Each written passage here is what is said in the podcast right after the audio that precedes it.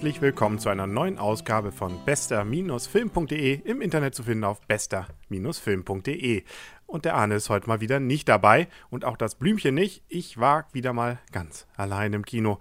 Das hatte, glaube ich, auch wieder mit dem Film zu tun, den ich gesehen habe. Es ging nämlich um New Moon bis zur Mittagsstunde.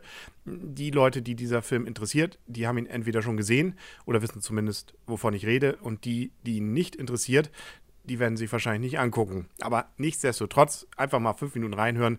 Vielleicht stellt man ja doch überraschenderweise fest, dass man sich diesen Film noch angucken kann. Ich habe es auf jeden Fall getan. Und kurz mal zum Hintergrund. Es handelt sich um den zweiten Teil schon einer ziemlich erfolgreichen Romanserie von Stephanie Meyer aus den USA. Wird so ein bisschen auch in der gleichen Kategorie fast gehandelt wie Harry Potter und ist auch nicht ganz so erfolgreich, aber schon auf dem besten Weg dazu.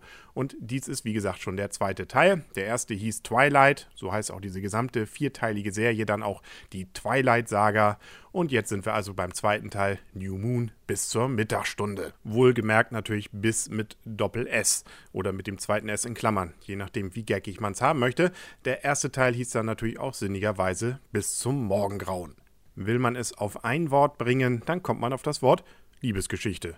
Das trifft es ganz gut. Will man es noch ein bisschen mehr ausformulieren, nimmt man vielleicht noch Romeo und Julia heran als Beispiel und dann hat man eigentlich fast schon die Geschichte, obwohl es Gott sei Dank nicht ganz so endet wie Romeo und Julia. Ist ja auch Hollywood. Aber da will ich gar nicht zu viel verraten. Fangen wir nochmal kurz beim Anfang an und worum es überhaupt in dieser Saga geht. Wir wären ja nicht im Jahr 2009, beziehungsweise jetzt Jahr 2010, wenn das einfach nur so eine Teenager-Liebe ist, die da gezeigt wird. Nein, es ist gleich mal was ganz anderes. Wir haben nämlich hier einen Teenager, das ist ein Mädchen, das in eine fremde Stadt kommt. So noch im ersten Teil die Geschichte und äh, dort sich in einen Jungen verliebt. Der ist nun leider ein Vampir. Ja, so kann das Schicksal manchmal hart zu einem sein. Das war dann, wie gesagt, der erste Teil, dass die das Ganze rausgefunden haben. Ich habe den ersten nicht gesehen, ich habe aber das Buch gelesen und der erst, das erste Drittel vom ersten Buch ist auch noch ganz spannend und liest sich ganz gut. Der Rest wird ein bisschen zäh, weil es eigentlich vor allem darum geht, dass sie ihn ganz toll findet und dass er irgendwie klasse aussieht. Das ist eigentlich dann die zwei Drittel Teil des zweiten Teils, obwohl nachher wird es nochmal dramatisch. Gut, lassen wir das. Kommen wir jetzt eben zum jetzt ja zurzeit noch im Kino laufenden zweiten Teil. Also die beiden sind jetzt zusammen äh, haben aber keinen Sex. Also so weit geht das da nicht. Ist ja auch Amerika und ähm, man wird ja vielleicht sehen, vielleicht gibt es dann ja auch andere Möglichkeiten, sich auszutauschen. Äh, zumindest das Blut. Das ist natürlich dann bei Vampiren immer so ein Ding. Hier haben aber die Vampire gelernt, zumindest die guten Vampire, mit Menschen auszukommen. Erinnert so ein bisschen an die Serie True Blood, aber hier brauchen sie also nicht mal irgendwelche synthetischen Blutsachen. Sie müssen sich einfach nur zusammenreißen. Und einige können das besser, andere weniger. Naja, auf jeden Fall irgendwie sind sie eben ganz gut. Zumindest diese Cullens, um die es hier geht. Und um Bella, das Mädchen, das sich eben in diesen Jungen äh, verliebt hat. Der Vampirjunge jedoch, seines Namens Edward, ist allerdings nicht so ganz von der Beziehung überzeugt. Naja, also er liebt sie natürlich und ist unsterblich in sie verliebt. Also da, das hört man immer wieder. Das ist, finde ich, auch einer der großen Kritikpunkte dieses Films.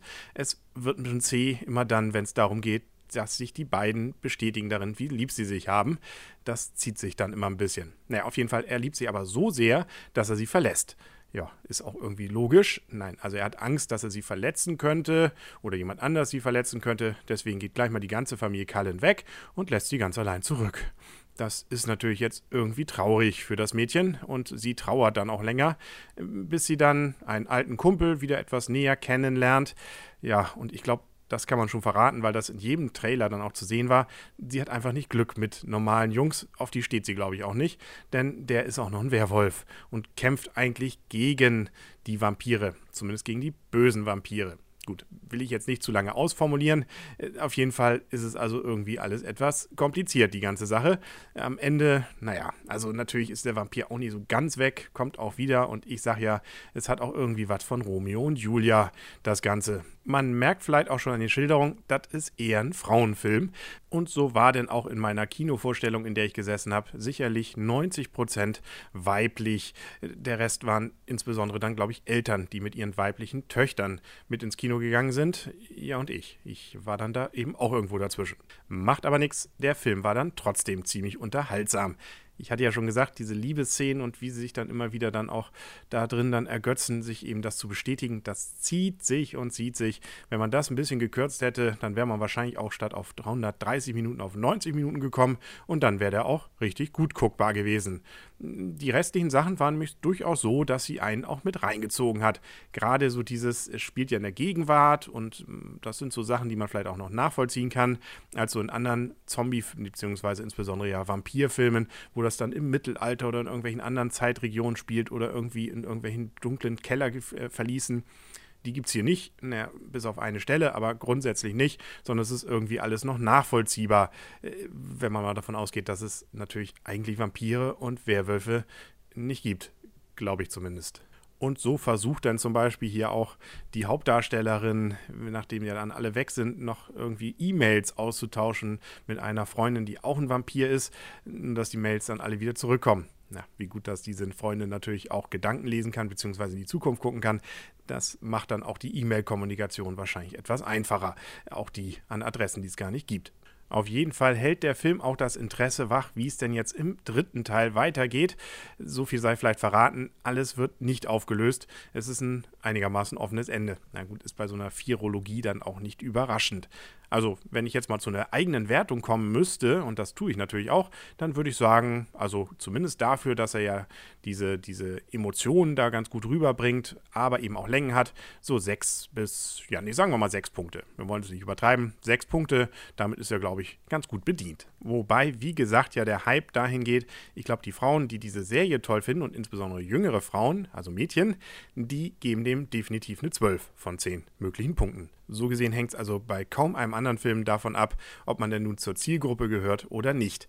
Da war Harry Potter, glaube ich, noch ein bisschen mehr, ja, so über alle Geschlechter und alle Altersgruppen naja, sagen wir mal, doch die Jüngeren, aber doch etwas breiten Publikums gemäßigter als eben jetzt diese Serie. Aber so kann man sich zumindest sicher sein, dass es definitiv auch noch den dritten und vierten Teil gibt, weil die Serie ist bisher ziemlich, ziemlich erfolgreich im Kino und auch dieser zweite Teil läuft schon eine ganze Ewigkeit und deswegen wird man ihn wahrscheinlich auch noch die nächsten Tagen und Wochen im örtlichen Kino sehen können.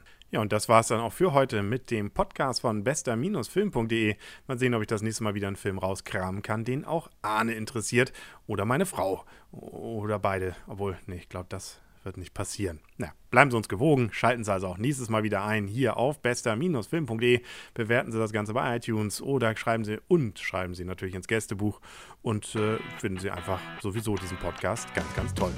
Vielen Dank und auf Wiederhören, sagt Henrik Rasmann und tschüss.